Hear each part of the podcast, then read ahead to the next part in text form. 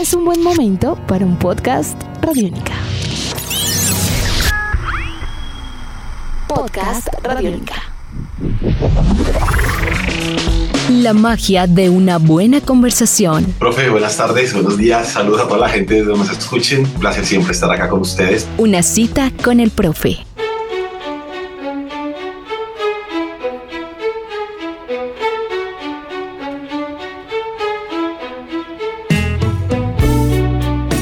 Jorge Abner Drexler Prada nació el 21 de septiembre de 1964 en Montevideo, Uruguay. Aunque su formación profesional la realizó en la medicina, tenemos la fortuna de conocerlo hoy como un gran compositor, intérprete y, a sorpresa, como actor. Aquí nos encontramos con una historia de vida muy interesante y les vamos a contar el por qué. Drexler, a mediados de los años 90, decide irse a vivir a Madrid, España, por supuesto, para desarrollar su carrera como artista. Sus discos La luz que sabe robar, publicado en el 92, Radar del 94, Vaivén del 96, Llueve del 97, Retrato a una mujer con hombre de fondo de 1998 y Frontera de 1999, y estamos hablando específicamente de sus discos de los 90, ya evidenciaban a un artista con voz propia con un color bien particular y en especial con unas letras originales, profundas y bien construidas. Pero en 2005 llega la gran sorpresa y, como no, su presentación ante el mundo. Drexler se ganó el premio Oscar de la Academia como mejor canción original por El otro lado del río, tema de la película Diarios de motocicleta de Walter Sales. No podemos olvidar que en la ceremonia su tema fue interpretado por Antonio Banderas y Carlos Santana. La razón, Drexler no era famoso, pero el mundo afortunadamente se enteró de la existencia de Jorge Drexler. Creo que he visto una luz al otro lado del río. En 2022, muchos años después, Jorge Drexler ha publicado una obra ya extensa, Tinta y Tiempo, en 2022, es la razón por la cual lo invitamos hoy en una cita con el profe. Vamos a escuchar las historias en la voz del propio Drexler de cada una de las canciones de esta nueva obra sonora. Sean ustedes bienvenidos y bienvenidas a una cita con el profe. Hoy, Jorge Drexler, Tinta y Tiempo. que nos den a los dos. Hoy tenemos un invitado muy importante, quien ha sonado mucho en Radiónica y me llama mucho la atención, sin lugar a dudas, lo, lo vigente que es su mirada del mundo, lo profunda, por supuesto, pero lo vigente que es. Y tenemos un nuevo disco llamado Tinta y Tiempo, donde muy seguramente vamos a poder hablar canción por canción. Esperamos como Jorge, porque nos hemos tomado el placer, esto no es el tiempo, esto es el placer de escuchar este precioso álbum. Jorge, bienvenido a Colombia, a Radiónica. Y una primera pregunta muy sencilla, ¿cómo defines Tinta y Tiempo, el álbum como obra completa? Para empezar tú Hola amigos de Radiónica, muchas gracias por, por, este, por este espacio. ¿Cómo lo defino? Bueno, la verdad es que es muy, muy duro para nosotros definir lo, que hacemos. Yo soy muy malo en los sistemas taxonómicos, me, me gusta más hacerlos los discos que definirlos. Pero te puedo decir que es un disco que aunque no hable de la pandemia, habla de cosas aprendidas en la pandemia, entre ellas a valorar el amor como fuerza motriz en la, en la sociedad. Y las cosas que no nos las enseñó la pandemia en su momento nos las está enseñando ahora la guerra, así que ahí estamos, vi- viendo qué es lo que pasa con las canciones en este contexto tan cambiante. ¿no? Primera pregunta, vamos rápidamente como para ser fieles al tiempo y poder alcanzar con las 10 canciones. Y eh, el plan maestro, obviamente, está Rubén Blades, yo coloqué los siguientes puntos. La instrumentación me encanta, hay un cambio incluso cuando entra, entra Rubén. El amor es el plan maestro, creo que obviamente un plan maestro, afecto, Rubén Blades, y además de ello hay, hay un riesgo en muchos arreglos de la canción, Jorge.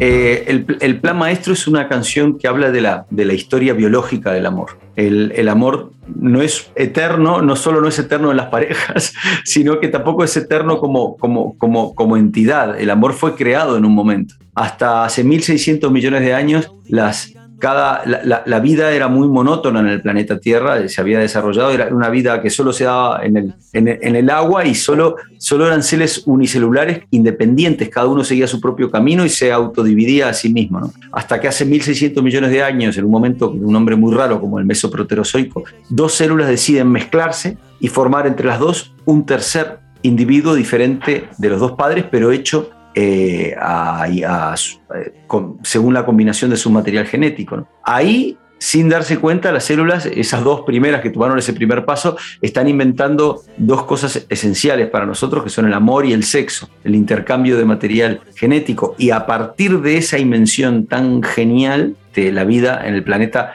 estalla. Estalla y en pocos millones de años la diversidad biológica toma por asalto el planeta, el planeta se llena de, garras, de ojos, de pezuñas, de flores, de semillas, de, raíces y, de escamas. ¿no? De eso habla la canción y quiero creer que la diversidad arreglística de la canción habla de esa diversidad biológica y que la presencia del maestro Rubén Blades leyendo esa décima, escrita por mi prima Alejandra Melfo, que es venezolana y que escribió ella esa décima, que la presencia del maestro Rubén Blades le da a la canción ese peso como de oráculo histórico, como si hubiera una, un gran nombre, un ser respetado por todos que está diciendo una verdad universal de alguna manera.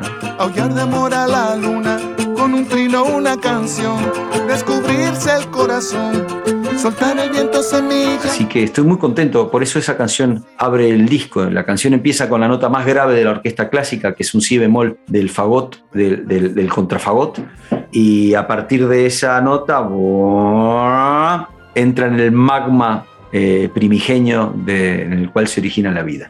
Canción número dos, coloqué El afecto como contracorriente, un duelo íntimo, dulce y sincero. Muy bien, muchas gracias. El afecto como contracorriente. Sí, el, eh, el, amor también como un equilibrio y como una negociación entre dos personas. Es decir, lo que Corazón Impar es una canción de amor de pareja, pero no es una canción lineal. Es un amor, es un amor con costuras, con aristas, con imprecisiones, digamos, que por otra parte es como, es como es el amor real, digamos, ¿no? no es un amor ideal, es un amor real donde, donde, donde es a su vez una canción de amor no exenta de elementos de reproche, porque la persona no puede entender a la otra. Bueno, es más, bonito que declararle un amor ideal a alguien y decirle, te entiendo perfectamente, te conozco profundamente, es decirle, no te conozco, pero te quiero igual. De eso habla Corazón Impar, que tiene un pulso, ¿no? Que la, recorre pum, pum, pum, pum, que es una analogía cardíaca así musical. Además, me parece precioso que yo, yo entiendo que hay como un duelo ahí intrínseco en la canción de las contradicciones que tiene precisamente el afecto. ¿Entre qué? ¿Entre un duelo entre las dos partes musicales o entre las dos personas, entre los dos protagonistas? En los protagonistas. O sea, sí hay un, hay un duelo. sí que, sí que hay una tensión, sí que es una... Son canciones de amor ¿cómo llamarlo de alguna manera? Con, un, grado es un amor ya vivido, digamos, ¿no? No es un amor, no es el primer amor del fogonazo y el, y el, deslumbramiento donde uno no ve ningún defecto en la otra persona. Es un amor de pareja de larga data, igual que la canción que viene después, la número 3, que es familiar de esta, ¿no? Que es decir, eh, si quieres pasamos a, a Cinturón Blanco y volvemos un poco para atrás entre estas dos.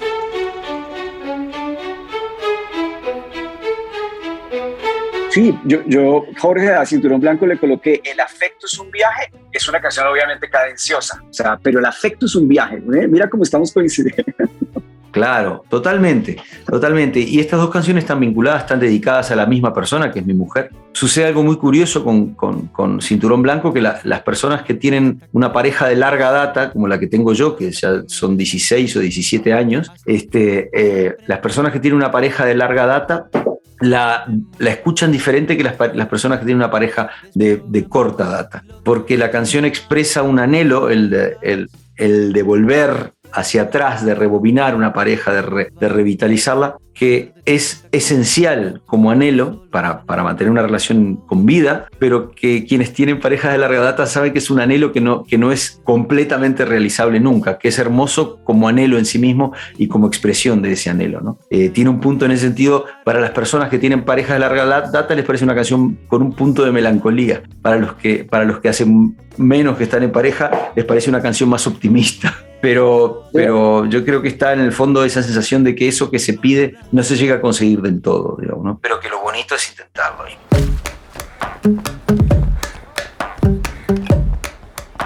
Llegamos a la, a la, cuarta, que además está en programación en este momento en Radiónica Top 25, Tocarte junto a Zetangana, pues yo creo que aquí sí ya es, hay seducción, hay juego, hay, hay, hay muchos elementos en esta canción.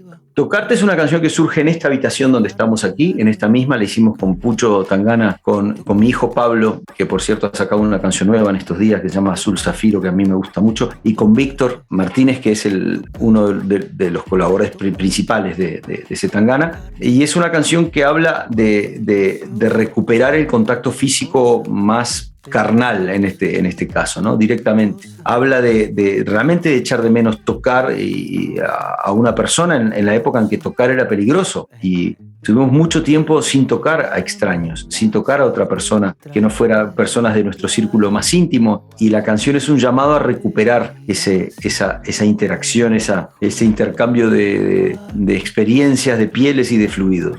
Jorge, vamos bien. Vamos sí, bien. mira, una cosa más de, to de, de, tocarte que les voy a contar porque, eh, es decir, la escribimos aquí, el día que la escribimos, uh, Víctor venía justo de, de, encontrarse con su novia y de no haber tenido, después de tres meses de no verla, de no haber tenido la oportunidad de, tocarla, porque estaban todavía, uno de los dos tenía un familiar en un estado delicado de salud y no, que era, era población de riesgo y no, no, no, no, podían exponer a ese familiar, o sea que se vieron en una estación de tren y tuvieron, cada uno siguió su camino sin tocarse, digamos, ¿no? Y eso fue muy traumático y nos, no, no, nos olvidemos de lo que hemos pasado sin tocar a nuestros abuelos, a, nuestro, a nuestros amigos, a, a, nuestros amantes, a, lo que la gente, digamos, como personas que, que, con las que, que los seres humanos iban encontrando por ahí, ¿no? A nuestros padres, hijos, a, es como ha sido muy complicado dejar de lado el contacto físico, ¿no?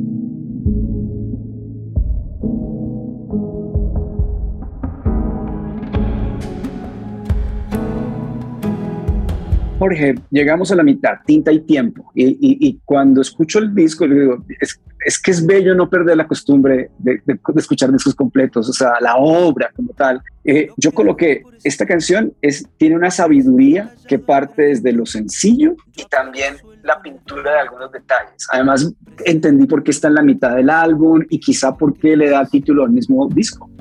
Tinta y tiempo, tinta y tiempo.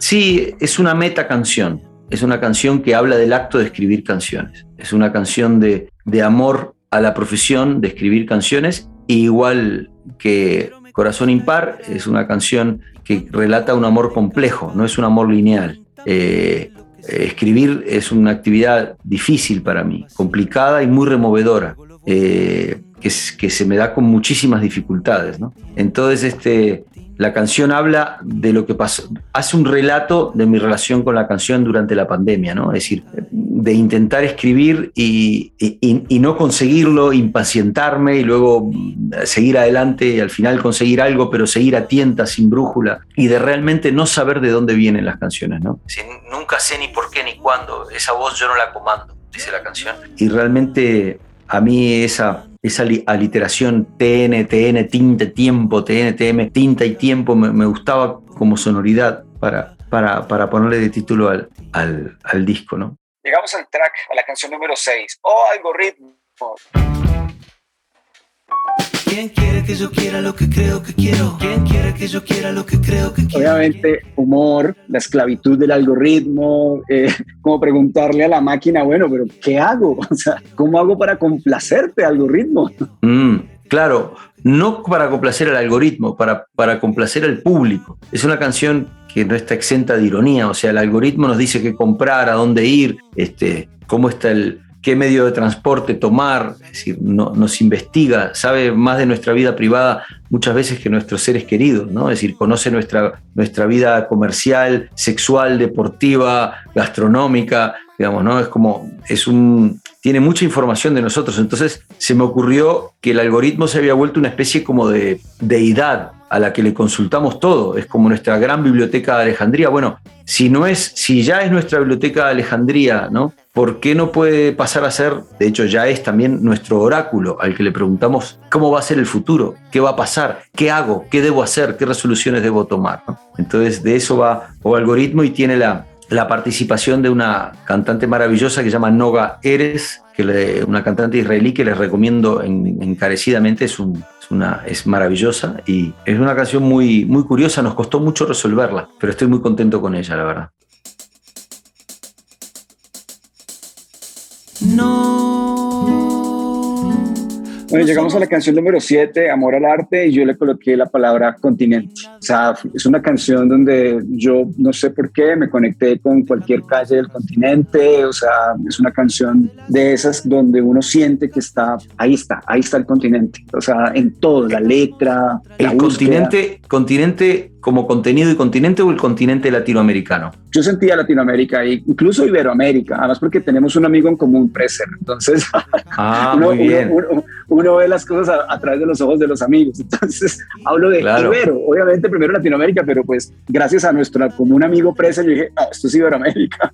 Qué curioso, no lo había pensado nunca así, pero, pero sí es cierto que la canción, primero es cierto de que me encanta el concepto de Iberoamérica, más que el de Latinoamérica, que me parece más impreciso, porque Iberoamérica incluye para empezar todas las, derivaciones de la península ibérica, que incluye Brasil, que para mí es importantísimo también. ¿no? Es decir, latino, cuando el concepto de latino es algo que, es un invento, creo que de los franceses, como para poder meterse ellos también en la, idiosincrasia americana, y siempre me pareció más imprecisa. Me preguntan, ¿te gusta la música latina? Y le digo, eh, ¿la música italiana? ¿Sabes? Eh, ah, no, la rumana, la música de Rumania, no, ah, no, vale, no es una música un idioma derivado del latín, entonces solamente, ¿no? Es como, es un concepto bastante impreciso el concepto de latino y me gusta mucho más el de Iberoamérica. Sí es cierto que, que tiene, que musicalmente está basada en, un ritmo como de, de, tangos flamencos mezclados con, con candombe y con samba y con algunas cosas de murga al final también. De ahí puede ser también que te venga. Me suena mucho a Cádiz a mí. Me suena mucho a Cádiz, me suena mucho a Montevideo, me suena a Río de Janeiro, también a, también, también me suena a Bogotá, donde hicimos, donde, hicimos el disco Bailar en la Cueva y donde hemos trabajado mucho. Es cierto, no me había fijado en que tiene un carácter como iberoamericano la canción. Pero yo la veo mucho más por el lado de, lo que dice el texto, ¿no? De, es, como una, es como una otra de las lecciones de la pandemia. No somos más que un bicho, no somos más que otro bicho ni menos que un bicho, digamos, ¿no? Y, el, y, el, y nos, arrastra el viento del azar a su capricho, es decir, nos lo ha enseñado la pandemia de que no estamos en otra liga, por más que la Biblia nos diga que sí, que somos el centro del universo, no somos el centro ni de las especies, ni del mundo, ni, de la, ni del sistema solar, ni de la galaxia, ni nuestra, galaxia, ni nuestra galaxia es el centro del universo. Es decir, somos bastante periféricos en todo. Hay que aprender esa lección de humildad y ver que no pasa nada que eso es lo que hay, que está muy bien ser así. Y luego hay, una, hay unas declaraciones deontológicas, o sea, de ética profesional, de cobra lo que tengas que cobrar, pero siempre hazlo por amor al arte. ¿sabes? No importa si estás trabajando para, para Médicos Sin Fronteras o para Coca-Cola. Cobra muchísimo en un caso y poquísimo y no, o nada en el otro, no cobres nada para Médicos Sin Fronteras y muchísimo para una empresa, pero hágaslo como lo hagas, hazlo por amor al arte. Todo, toda tu actividad se merece tu amor y, y toda entidad humana con la que relacionas, con la que decides relacionarte, se merece tu amor. Si no, no lo hagas. Todo lo fotografiamos, minuciosamente registramos. Llegamos a la canción número 8, ya estamos terminando tinta y tiempo. Llega el día que estrenaste el mundo y obviamente tu voz es mi talón de Aquiles. Eh, eh, aquí obviamente es la vida, la profundidad y eh, me tocó mucho ese tema me tocó mucho, o sea, lo, lo, sentí precioso el día que estrenaste el mundo.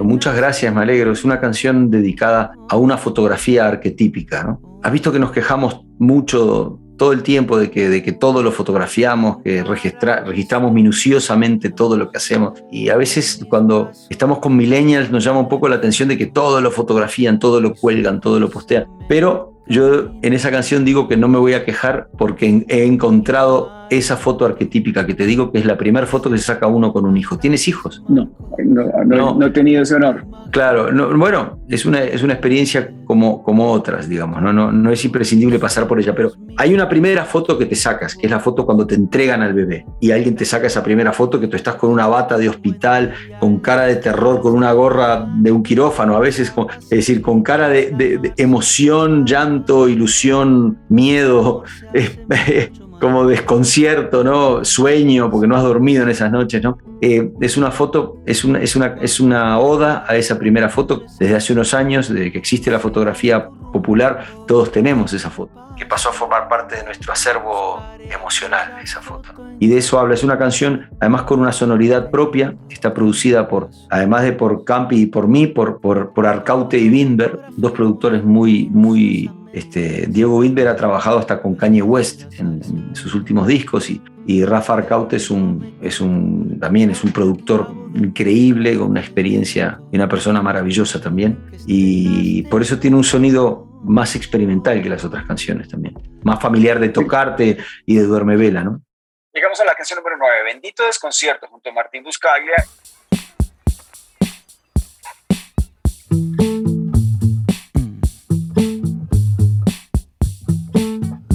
yo aquí encuentro una canción con muchos detalles cinematográficos, no sé por qué me sonó tan cinematográfica, con detalles, arreglos y obviamente una, una, una esa, esa letra rompiendo cercos, corazón siempre sediento y hay mm. algunos puntos para de pronto no spoilear, pero y, generar la búsqueda de la canción. Bendito desconcierto, para mí como una parte muy cinematográfica del disco. qué, qué, qué, bonito tu, tu análisis, yo no, no, no soy consciente de esas cosas, ¿no? pero me gusta mucho, tampoco es que conozca mucho el disco, lo acabo de sacar, lo acabo de escribir, digamos, ¿no? Entonces, y, de, publicar. Entonces, me, me gusta mucho la, la idea de, de, irlo descubriendo en los ojos de las otras personas, o sea que es muy valioso esta, esta información que me da. Bendito Desconciertos es la última canción que escribimos del disco, está escrita con Martín Buscaglia en Montevideo, poco antes de cerrar el disco, y es una canción que habla de, aunque el camino sea igual, siempre es nuevo el desconcierto, es es importante estar, eh, dejarse sorprender, habla algo parecido a lo que dice Cinturón Blanco, dejarse, sentirse siempre un aprendiz, siempre estar sorprendido por la realidad, volver a renovar ese pacto con la, con, la realidad. Y es cierto que lo hace a través de imágenes visuales muy específicas, como una flor rompiendo el, cemento contra toda, contra viento y marea, ¿no? contra toda expectativa. ¿no? Bien, tenemos la última canción. Duerme vela. Y yo anoté lo siguiente, Jorge, yo, qué interesante un cierre con tanta ternura. O sea, eh, es, siento una ternura, una dulzura. Y si estamos hablando del, del conjunto de sentimientos o de los afectos que tiene, obviamente, que tenemos, yo creo que la ternura, y estoy como leyendo algo muy interesante sobre pandemia y muchas otras cosas en esta entrevista, creo que Duerme Vela era un perfecto cierre que tiene también como una especie de, sí, como de un toque bastante, bastante especial con Duerme Vela, Jorge. Sí, pues yo, es una canción que quiero mucho, está puesta ahí, no por casualidad, es una canción dedicada a mi madre y la escribí hace cuatro o cinco años, la empecé a escribir, la terminé ahora, pero no me animé a grabarla antes porque mi madre todavía vivía y mi madre nos dejó hace dos, hace dos años y, sentí que era el momento de, despedirme de ella a través de esa canción y de terminarla. Por eso también en esa canción participan mis tres hijos, mi hijo mayor Pablo que hace la producción y mis dos hijos menores, Luca y Lea, que cantan sucesivamente en, la grabación. Mi madre se llamaba Lucero y entonces eh, Lucero es el la, primera y la última estrella, la estrella del alba, la estrella del, ocaso, digamos, ¿no? En ese momento en que el día cambia de sueño a vigilia, ese estadio intermedio como la duermevela, que por cierto es una palabra que no tiene traducción en inglés, que explica un estado de, que a mí me encanta el estado de duermevela. Yo suelo escribir en ese, recién despierto, suelo encontrar soluciones de, para, para versos y para, y para para ideas motrices de, los proyectos. es un momento que todavía está en el mundo del sueño, pero ya está en la vigilia. Es un momento muy especial la duerme vela y yo lo tengo también muy asociado con, con, el, con dormirse en brazos de, una madre, de un ser querido, que es el momento de mayor seguridad, felicidad y, alegría que tiene un individuo que puede recordar. Bueno, es, eh, nuestra duermevela es como la saudade, o sea, ahí, ahí, también tenemos cómo aportar a esas palabras que no se pueden traducir y que solamente no se, pueden, no se pueden traducir, claro. Y duerme vela para contarte un detalle formal, menos importante, pero, pero que me hace gracia. También termina con esa misma nota de sí del fagot, del contrafagot con la que empieza el disco. O sea que de alguna manera es un círculo que se cierra también.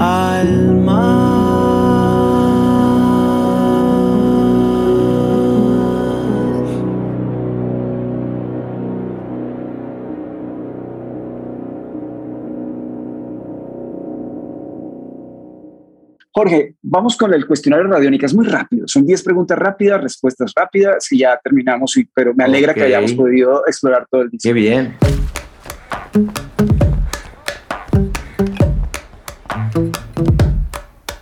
Pregunta número uno. ¿Disco favorito?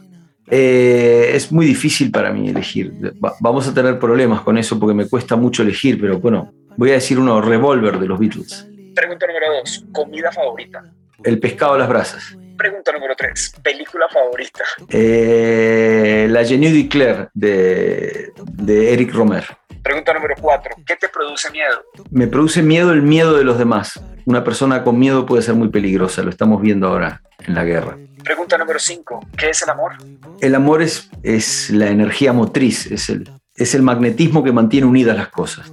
No solo el amor de pareja, sino que, que, mantiene a los seres vivos yendo para adelante. Pregunta número 6. Una canción para cantar en voz alta, a grito herido. Eh, My Sweet Lord de, Harrison. Pregunta número 7. Un libro recomendado. Eh, Tierra y Tiempo de, de Morosoli, de quien, de quien está extraído el título de Tinta y Tiempo. Tierra y Tiempo de Juan José Morosol, un escritor uruguayo absolutamente maravilloso, minimalista y muy poco conocido. Pregunta número 8. ¿Qué artista de Uruguay recomiendas? A Martín Buscaglia. Escuchen a Martín Buscaglia. Pregunta número 9. Un lugar en el mundo. El Cabo Polonio, en, en Uruguay. Pregunta número 10. ¿Cómo se salva el mundo? No tengo idea. Si alguien lo sabe, que se lo diga a Putin. en el balcón, idolatrarte hasta que te Apreciado Jorge, un placer estar en esta comunicación contigo. Muchas gracias por todo, por la música. Eh, ha sonado mucho en Radiónica y vamos a estar pendientes de tocarte, ver cómo le va en el top 25. Un, un, un, un abrazo a la distancia y muchas gracias por, por, por, muchas gracias por sacar mis canciones eh, de su caparazón y llevarlas a, a, vuestro público. Así que estoy muy agradecido de verdad. Espero que nos veamos pronto por Colombia. Me muero de ganas de ir por ahí. Yo creo que no dentro de mucho ya vamos. Ver tu saliva, jugarme la vida, buscarme la ruina, tocarte, tocarte. Escuchábamos a Jorge Drexler presentando su trabajo musical Tinta y Tiempo en una cita con el profe, podcast Radiónica. Nos puedes escuchar en radionica.rocks y por supuesto a través de tu plataforma favorita. Jairo Rocha, maestro del sonido, con nosotros en toda la producción de este espacio. Mi nombre es Álvaro González Villamarín, arroba profe astronauta, siempre para servirles. Nosotros aquí también salvamos el mundo. Nuestros podcasts están en radionica.rocks, en iTunes, en RTVC Play y en nuestra app Radionica para Android y iPhone. Podcast Radionica.